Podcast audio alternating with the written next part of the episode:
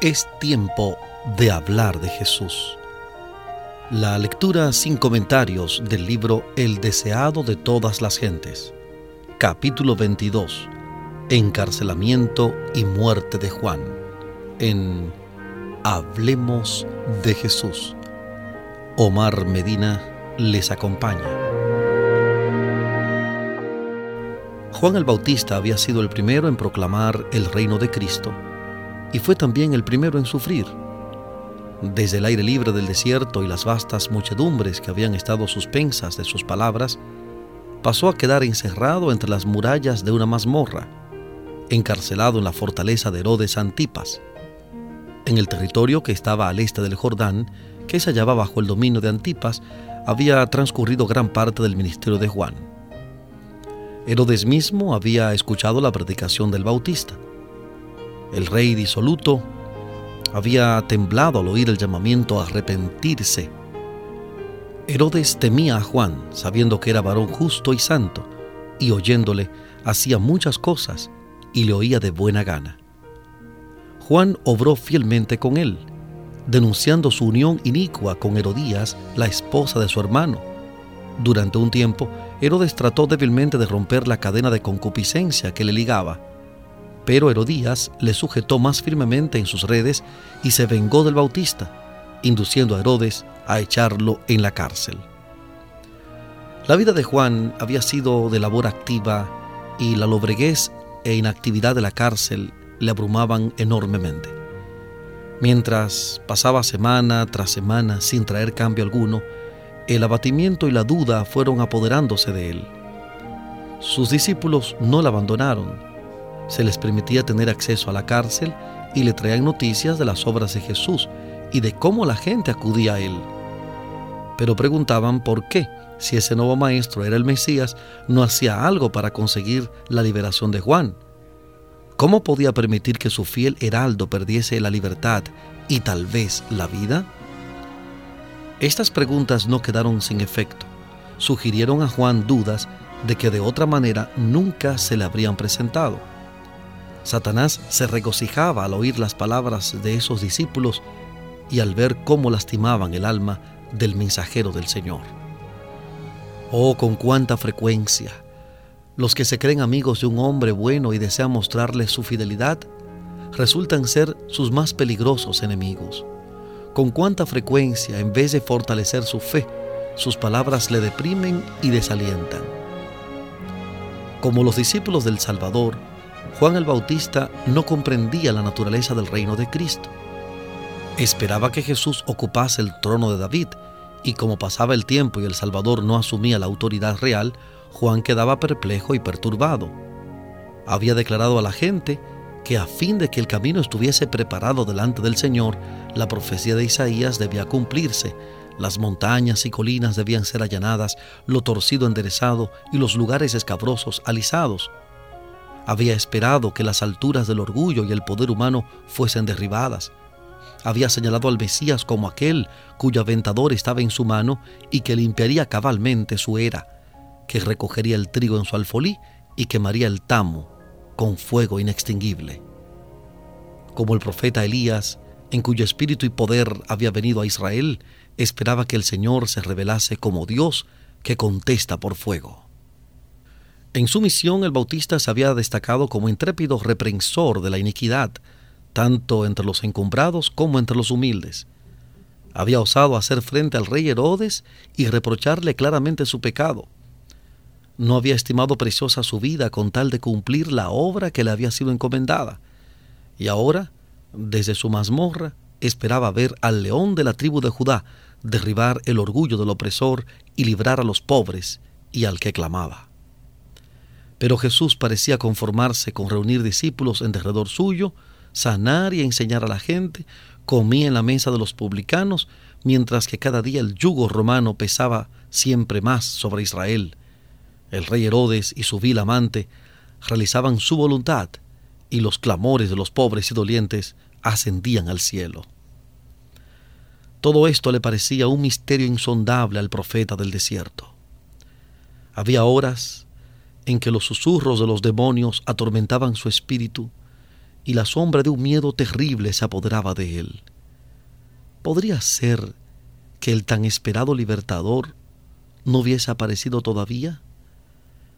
¿Qué significaba entonces el mensaje que él había sido impulsado a dar? Juan había quedado acerbamente chasqueado del resultado de su misión. Había esperado que el mensaje de Dios tuviese el mismo efecto que cuando la ley fue dada en los días de Josías y Estras. Segundo de Crónicas, capítulo 34, y Nehemías, los capítulos 8 y 9. Segundo de Crónicas 34, Nehemías 8 y 9. Que seguiría una profunda obra de arrepentimiento y regreso al Señor. Había sacrificado toda su vida al éxito de su misión. ¿Habría sido en vano? Perturbaba a Juan el ver que por amor a él sus propios discípulos albergaban incredulidad para con Jesús. ¿Habría sido vana su obra para ellos? ¿Habría sido él infiel en su misión y habría de ser separado de ella? Si el libertador prometido había aparecido y Juan había sido hallado fiel en su misión, ¿no derribaría Jesús el poder del opresor, dejando en libertad a su heraldo? Pero el bautista no renunció a su fe en Cristo el recuerdo de la voz del cielo y de la paloma que había descendido sobre él, la inmaculada pureza de Cristo, el poder del Espíritu Santo que había descansado sobre Juan cuando estuvo en la presencia del Salvador y el testimonio de las escrituras proféticas, todo atestiguaba que Jesús de Nazaret era el prometido. Juan no quería discutir sus dudas y ansiedades con sus compañeros. Resolvió mandar un mensaje de averiguación a Jesús lo confió a dos de sus discípulos, esperando que una entrevista con el Salvador confirmaría su fe e impartiría seguridad a sus hermanos. Anhelaba alguna palabra de Cristo, pronunciada directamente para él. Los discípulos acudieron a Jesús con la pregunta, ¿eres tú aquel que había de venir o esperaremos a otro? Cuán poco tiempo había transcurrido desde que el Bautista había proclamado señalando a Jesús, He aquí el Cordero de Dios que quita el pecado del mundo, este es el que ha de venir tras mí, el cual es antes de mí. Juan capítulo 1 versículos 29 y 27. Juan 1, 29 y 27. Y ahora pregunta, ¿eres tú aquel que había de venir? Era una intensa amargura y desilusión para la naturaleza humana si Juan el precursor fiel no discernía la misión de Cristo, ¿qué podía esperarse de la multitud egoísta?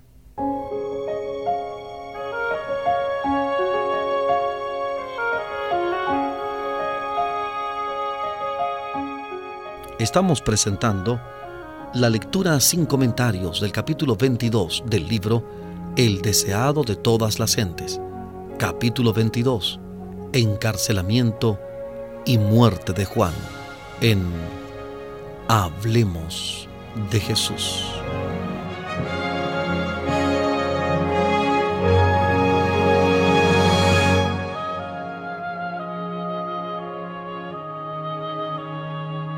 El Salvador no respondió inmediatamente a la pregunta de los discípulos. Mientras ellos estaban allí de pie, extrañados por su silencio, los enfermos y afligidos acudían a él para ser sanados. Los ciegos se abrían paso a tientas a través de la muchedumbre, los aquejados de todas clases de enfermedades, algunos abriéndose paso por su cuenta, otros llevados por sus amigos, se agolpaban ávidamente en la presencia de Jesús. La voz del poderoso médico penetraba en los oídos de los sordos. Una palabra, un toque de su mano, abría los ojos ciegos para que contemplasen la luz del día, las escenas de la naturaleza, los rostros de sus amigos y la faz del libertador. Jesús reprendía la enfermedad y desterraba la fiebre. Su voz alcanzaba los oídos de los moribundos, quienes se levantaban llenos de salud y vigor. Los endemoniados paralíticos obedecían su palabra. Su locura los abandonaba y le adoraban. Mientras sanaba sus enfermedades, enseñaba a la gente los pobres campesinos y trabajadores, a quienes rehuían los rabinos como inmundos, se reunían cerca de él, y él les hablaba palabras de vida eterna. Así iba transcurriendo el día, viéndolo y oyéndolo todos los discípulos de Juan. Por fin Jesús los llamó así y los invitó a ir y contar a Juan lo que habían presenciado, añadiendo, Bienaventurado es el que no fuera escandalizado en mí. La evidencia de su divinidad se veía en su adaptación a las necesidades de la humanidad doliente. Su gloria se revelaba en su condescendencia con nuestro bajo estado. Los discípulos llevaron el mensaje y bastó. Juan recordó la profecía concerniente al Mesías. Me ungió Jehová. Me ha enviado a predicar buenas nuevas a los abatidos, a vendar a los quebrantados de corazón, a publicar libertad a los cautivos y a los presos abertura de la cárcel, a promulgar el año de la buena voluntad de Jehová. Isaías 61, 1 y 2. Isaías 61, 1 y 2. Las palabras de Cristo no sólo le declaraban el Mesías, sino que demostraban de qué manera había de establecer su reino. A Juan fue revelada la misma verdad que fuera presentada a Elías en el desierto, cuando sintió un grande y poderoso viento que rompía los montes y quebraba las peñas delante de Jehová, mas Jehová no estaba en el viento, y tras el viento un terremoto, mas Jehová no estaba en el terremoto, y tras el terremoto un fuego, mas Jehová no estaba en el fuego. Primero de Reyes 19, 11 y 12. Primer libro de Reyes, capítulo 19, versículos 11 y 12. Y después del fuego Dios habló al profeta mediante una queda vocecita. Así había de hacer Jesús su obra, no con el fragor de las armas y el derrocamiento de tronos y reinos, sino hablando a los corazones de los hombres por una vida de misericordia y sacrificio. El principio que rigió la vida abnegada del Bautista era también el que regía el reino del Mesías. Juan sabía muy bien cuán ajeno era todo esto a los principios y esperanzas de los dirigentes de Israel. Lo que para él era evidencia convincente de la divinidad de Cristo, no sería evidencia para ellos, pues esperaban a un Mesías que no había sido prometido. Juan vio que la misión del Salvador no podía granjear de ellos sino odio y condenación. Él, que era el precursor, estaba tan solo bebiendo de la copa que Cristo mismo debía agotar hasta las heces. Las palabras del Salvador, Bienaventurado es el que no fuera escandalizado en mí, eran una suave reprensión para Juan, y no dejó de percibirla, comprendiendo más claramente ahora la naturaleza de la misión de Cristo, se entregó a Dios para la vida o la muerte, según sirviese mejor a los intereses de la causa que amaba.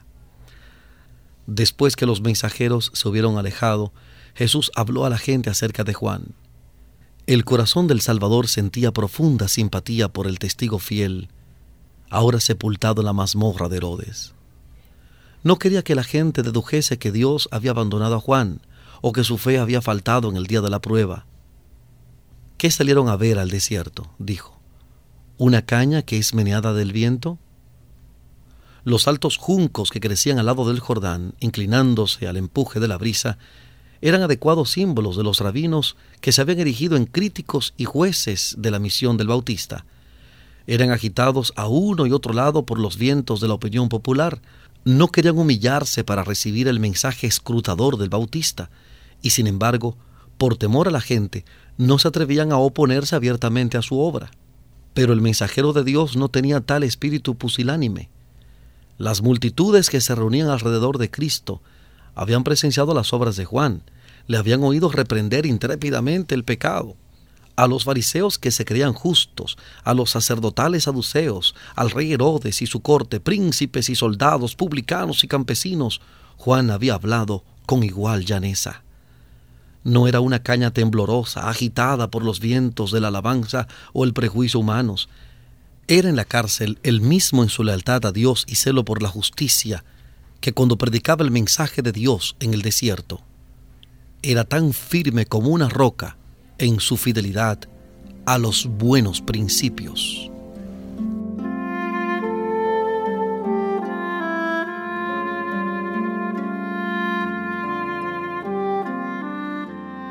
Estamos presentando la lectura sin comentarios del capítulo 22 del libro El deseado de todas las gentes. Capítulo 22. Encarcelamiento y muerte de Juan. En Hablemos de Jesús.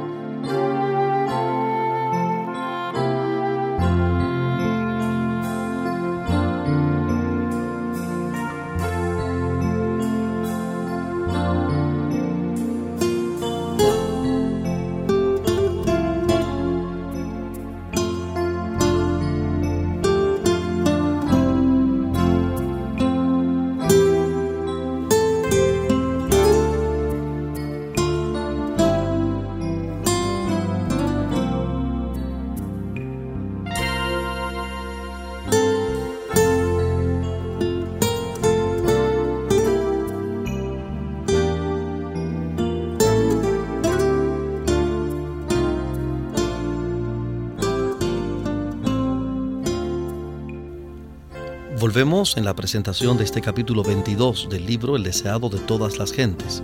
Capítulo 22. Encarcelamiento y muerte de Juan.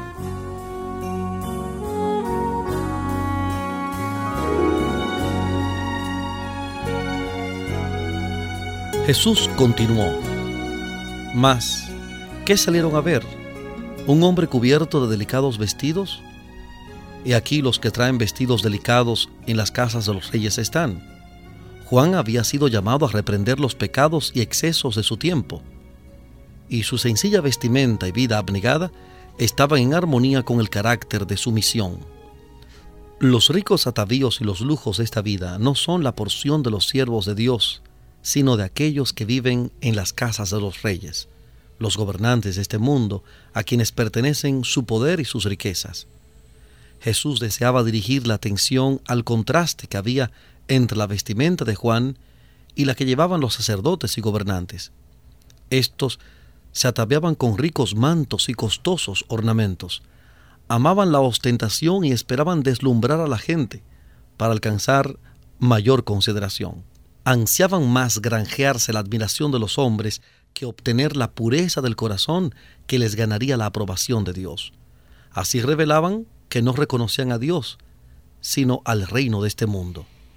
Mas, ¿qué? dijo Jesús, salieron a ver. ¿Un profeta? También les digo, y más que profeta, porque este es de quien está escrito, he aquí, yo envío mi mensajero delante de tu faz, que aparejará tu camino delante de ti. De cierto les digo, que no se levantó entre los que nacen de mujeres otro mayor que Juan el Bautista en el anuncio hecho a Zacarías antes del nacimiento de Juan, el ángel había declarado, será grande delante de Dios. Lucas 1.15. Lucas 1.15. En la estima del cielo, ¿qué constituye la grandeza? No lo que el mundo tiene por tal, ni la riqueza, ni la jerarquía, el linaje noble o las dotes intelectuales consideradas en sí mismas, si la grandeza intelectual fuera de cualquier consideración superior, es digna de honor, entonces debemos rendir homenaje a Satanás, cuyo poder intelectual no ha sido nunca igualado por hombre alguno. Pero si el don está pervertido para servir al yo, cuanto mayor sea, mayor maldición resulta. Lo que Dios aprecia es el valor moral. El amor y la pureza son los atributos que más estima. Juan era grande a la vista del Señor cuando delante de los mensajeros del Sanedrín, delante de la gente y de sus propios discípulos, no buscó honra para sí mismo, sino que a todos indicó a Jesús como el prometido. Su abnegado gozo en el ministerio de Cristo presenta el más alto tipo de nobleza que se haya revelado en el hombre. El testimonio dado acerca de él después de su muerte por aquellos que le oyeron testificar acerca de Jesús fue, Juan a la verdad ninguna señal hizo, mas todo lo que Juan dijo de éste era verdad. Juan 10:41. Juan 10:41. No le fue dado a Juan hacer bajar fuego del cielo, ni resucitar muertos, como Elías lo había hecho, ni manejar la vara del poder en el nombre de Dios, como Moisés, fue enviado a pregonar el advenimiento del Salvador y a invitar a la gente a prepararse para su venida. Tan fielmente cumplió su misión que al recordar la gente lo que había enseñado acerca de Jesús podía decir, todo lo que Juan dijo de éste era verdad. Cada discípulo del Maestro está llamado a dar semejante testimonio de Cristo. Como heraldo del Mesías, Juan fue más que profeta, porque mientras que los profetas habían visto desde lejos el advenimiento de Cristo, le fue dado a Juan contemplarle, oír el testimonio del cielo en cuanto a su carácter de Mesías y presentarle a Israel como el enviado de Dios. Sin embargo, Jesús dijo, el más pequeño en el reino de los cielos, mayor es que él. El profeta Juan era el eslabón que unía a dos dispensaciones. Como representante de Dios, se dedicaba a mostrar la relación de la ley y los profetas con la dispensación cristiana. Era la luz menor que había de ser seguida por otra mayor. La mente de Juan era iluminada por el Espíritu Santo a fin de que pudiese derramar luz sobre el pueblo. Pero ninguna luz brilló ni brillará jamás tan claramente sobre el hombre caído como la que emanó de la enseñanza y el ejemplo de Jesús. Cristo y su misión habían sido tan solo oscuramente comprendidos bajo los símbolos y las figuras de los sacrificios.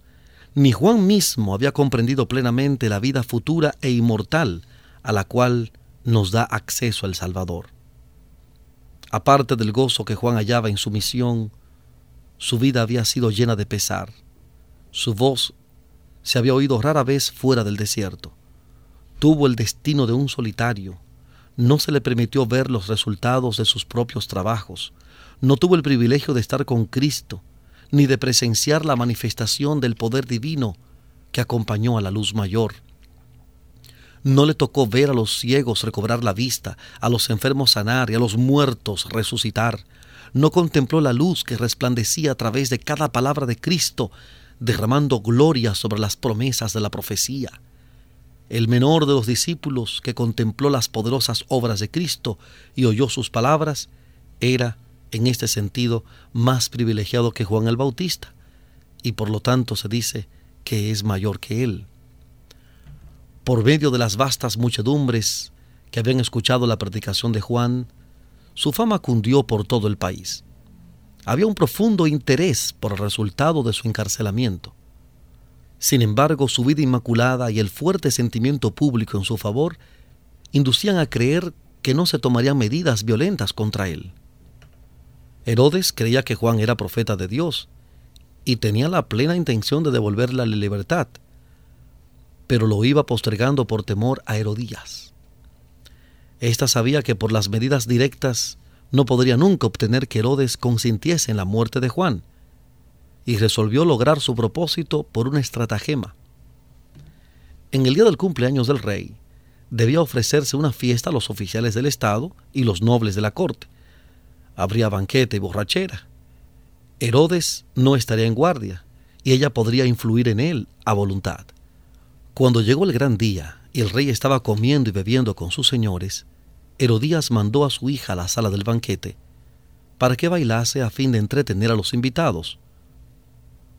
Salomé estaba en su primer florecimiento como mujer, y su voluptuosa belleza cautivó los sentidos de los señores entregados a la orgía. No era costumbre que las damas de la corte apareciesen en estas fiestas, y se tributó un cumplido halagador a Herodes cuando esta hija de los sacerdotes y príncipes de Israel bailó para divertir a sus huéspedes. El rey estaba embotado por el vino, la pasión lo dominaba y la razón estaba destronada veía solamente la sala del placer, sus invitados entregados a la orgía, la mesa del banquete, el vino centellante, las luces deslumbrantes y la joven que bailaba delante de él. En la temeridad del momento, deseó hacer algún acto de ostentación que le exaltase delante de los grandes de su reino. Con juramentos prometió a la hija de Herodías cualquier cosa que pidiese, aunque fuese la mitad de su reino. Salomé se apresuró a consultar a su madre para saber lo que debía pedir. La respuesta estaba lista. La cabeza de Juan el Bautista. Salomé no conocía la sed de venganza que había en el corazón de su madre, y primero se negó a presentar la petición, pero la resolución de Herodías prevaleció. La joven volvió para formular esta terrible exigencia. Quiero que ahora mismo me des en un plato la cabeza de Juan el Bautista. Herodes quedó asombrado y confundido. Cesó la ruidosa alegría y un silencio penoso cayó sobre la escena de orgía. El rey quedó horrorizado al pensar en quitar la vida a Juan. Sin embargo, había empeñado su palabra y no quería parecer voluble o temerario. El juramento había sido hecho en honor de sus huéspedes, y si uno de ellos hubiese pronunciado una palabra contra el cumplimiento de su promesa, habría salvado gustosamente al profeta. Les dio oportunidad de hablar en favor del preso. Habían recorrido largas distancias para oír la predicación de Juan y sabían que era un hombre sin culpa y un siervo de Dios. Pero, aunque disgustados por la petición de la joven, estaban demasiado entontecidos para intervenir con una protesta. Ninguna voz se alzó para salvar la vida del mensajero del cielo. Esos hombres ocupaban altos puestos de confianza en la nación y sobre ellos descansaban graves responsabilidades. Sin embargo, se habían entregado al banqueteo y la borrachera hasta que sus sentidos estaban embotados. Tenían la cabeza mareada por la vertiginosa escena de música y baile, y su conciencia dormía. Con su silencio, pronunciaron la sentencia de muerte sobre el profeta de Dios para satisfacer la venganza de una mujer relajada. Herodes esperó en vano ser dispensado de su juramento, luego ordenó de mala gana la ejecución del profeta. Pronto fue traída la cabeza de Juan a la presencia del rey y sus huéspedes. Sellados para siempre estaban aquellos labios que habían amonestado fielmente a Herodes a que se apartase de su vida de pecado. Nunca más se oía esta voz llamando a los hombres al arrepentimiento la orgía de una noche había costado la vida de uno de los mayores profetas. Cuán a menudo ha sido sacrificada la vida de los inocentes por la intemperancia de los que debieran haber sido guardianes de la justicia. El que lleva a sus labios la copa embriagante se hace responsable de toda la injusticia que pueda cometer bajo su poder embotador. Al adormecer sus sentidos, se incapacita para juzgar serenamente o para tener una clara percepción de lo bueno y de lo malo. Prepara el terreno para que por su medio Satanás oprima y destruya al inocente. El vino es escarnecedor, la cerveza alborotadora, y cualquiera que por ello errare no será sabio. Por esta causa la justicia se puso lejos, y el que se apartó del mal fue puesto en presa. Proverbios capítulo 20, versículo 1 e Isaías 59, 14 y 15. Proverbios 21, Isaías 59, 14 y 15. Los que tienen jurisdicción sobre la vida de sus semejantes debieran ser tenidos por culpables de un crimen cuando se entregan a la intemperancia. Todos los que aplican las leyes deben ser observadores de ellas, deben ser hombres que ejerzan dominio propio, necesitan tener pleno goce de sus facultades físicas, mentales y morales a fin de poseer vigor intelectual, un alto sentido de la justicia. La cabeza de Juan el Bautista fue llevada a Herodías, quien la recibió con feroz satisfacción. Se regocijaba en su venganza y se lisonjeaba de que la conciencia de Herodes ya no le perturbaría.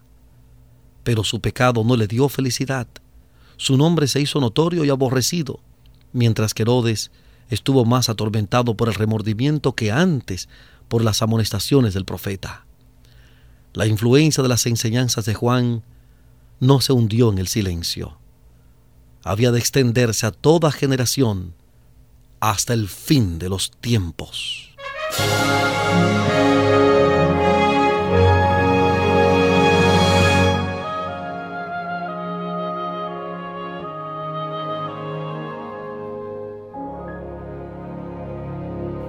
El pecado de Herodes estaba siempre delante de él. Constantemente procuraba hallar alivio de las acusaciones de su conciencia culpable. Su confianza en Juan era inconmovible. Cuando recordaba su vida de abnegación, sus súplicas fervientes y solemnes, su sano criterio en los consejos y luego recordaba cómo había hallado la muerte, Herodes no podía encontrar descanso. Mientras atendía los asuntos del Estado, recibiendo honores de los hombres, mostraba un rostro sonriente y un porte digno, pero ocultaba un corazón ansioso, siempre temeroso de que una maldición pesara sobre él. Herodes había quedado profundamente impresionado por las palabras de Juan de que nada puede ocultarse de Dios. Estaba convencido de que Dios estaba presente en todo lugar, que había presenciado la orgía de la sala del banquete, que había oído la orden de decapitar a Juan y había visto la alegría de Herodías y el insulto que infligió a la cercenada cabeza del que la había reprendido. Y muchas cosas que Herodes había oído de los labios del profeta hablaban ahora su conciencia más distintamente de lo que lo hiciera su predicación en el desierto. Cuando Herodes oyó hablar de las obras de Cristo, se perturbó en gran manera. Pensó que Dios había resucitado a Juan de los muertos y lo había enviado con poder aún mayor para condenar el pecado. Temía constantemente que Juan vengase su muerte condenándole a él y a su casa. Herodes estaba cosechando lo que Dios había declarado resultado de una conducta pecaminosa. Corazón tembloroso y caimiento de ojos y tristeza de alma, y tendrás tu vida como colgada delante de ti, y estarás temeroso de noche y de día, y no confiarás de tu vida. Por la mañana dirás, ¿quién diera fuese la tarde? Y a la tarde dirás, ¿quién diera fuese la mañana? Por el miedo de tu corazón con que estarás amedrentado, y por lo que verán tus ojos. Deuteronomio capítulo 28, versículos 65 al 67. Deuteronomio 28, 65 al 67. Los pensamientos del pecador son sus acusadores. No podría sufrir tortura más intensa que los aguijones de una conciencia culpable, que no le deja descansar ni de día ni de noche. Para muchos, un profundo misterio rodea la muerte de Juan el Bautista. Se preguntan por qué se le debía dejar languidecer y morir en la cárcel. Nuestra visión humana no puede penetrar el misterio de esta sombría providencia, pero ésta no puede conmover nuestra confianza en Dios cuando recordamos que Juan no era sino partícipe de los sufrimientos de Cristo. Todos los que sigan a Cristo llevarán la corona del sacrificio serán, por cierto, mal comprendidos por los hombres egoístas y blanco de los feroces asaltos de Satanás. El reino de éste se estableció para destruir este principio de la abnegación y peleará contra él donde quiera se manifieste. La niñez, juventud y edad adulta de Juan se caracterizaron por la firmeza y la fuerza moral. Cuando su voz se oyó en el desierto diciendo, aparejen el camino del Señor, enderecen sus veredas. Mateo 3.3. Mateo 3.3. Satanás temió por la seguridad de su reino.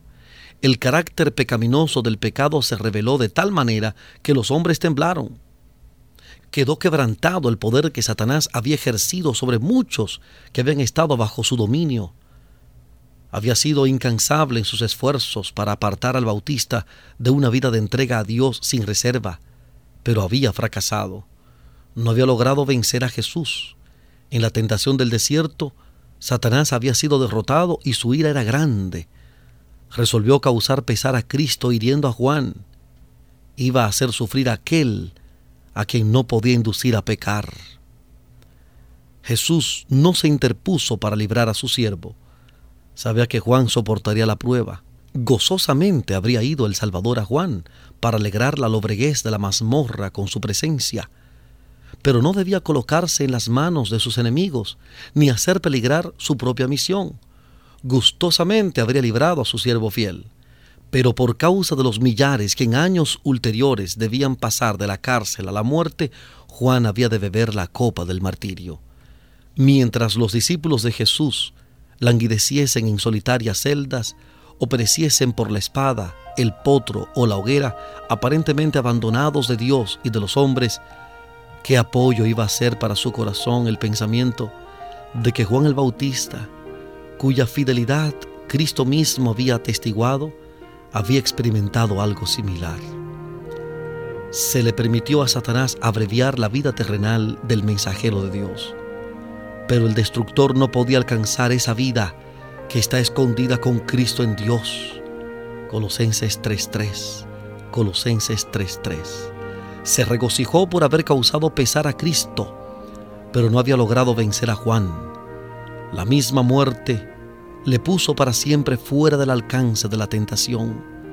En su guerra Satanás estaba revelando su carácter, puso de manifiesto delante del universo que la presenciaba su enemistad hacia Dios y el hombre. Aunque ninguna liberación milagrosa fue concedida a Juan, no fue abandonado.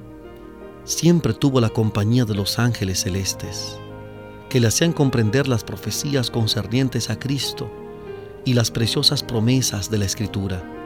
Estas eran su sostén, como iba a ser el sostén del pueblo de Dios a través de los siglos venideros.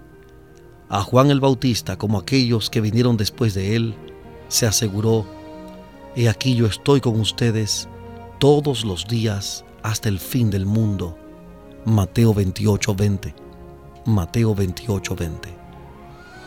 Dios no conduce nunca a sus hijos de otra manera que la que ellos elegirían si pudieran ver el fin desde el principio y discernir la gloria del propósito que están cumpliendo como colaboradores suyos. Ni Enoch, que fue trasladado al cielo, ni Elías, que ascendió en un carro de fuego, fueron mayores o más honrados que Juan el Bautista, que pereció solo en la mazmorra. A ustedes les es concedido por Cristo no solo que creen en Él, sino también que padezcan por Él. Filipenses 1.29. Filipenses 1.29.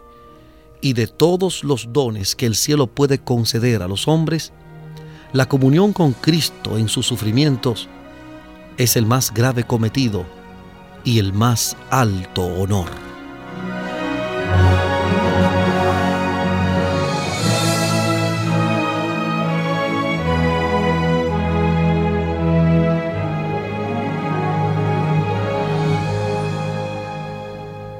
Hemos presentado la lectura sin comentarios del capítulo 22 del libro El deseado de todas las gentes, capítulo 22, encarcelamiento y muerte de Juan.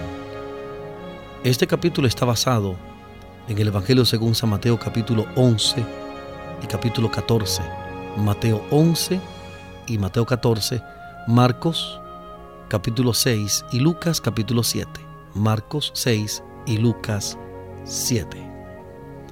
Hablemos de Jesús. Omar Medina, que les habla, les agradece la fina gentileza de la atención dispensada. Que Dios les bendiga.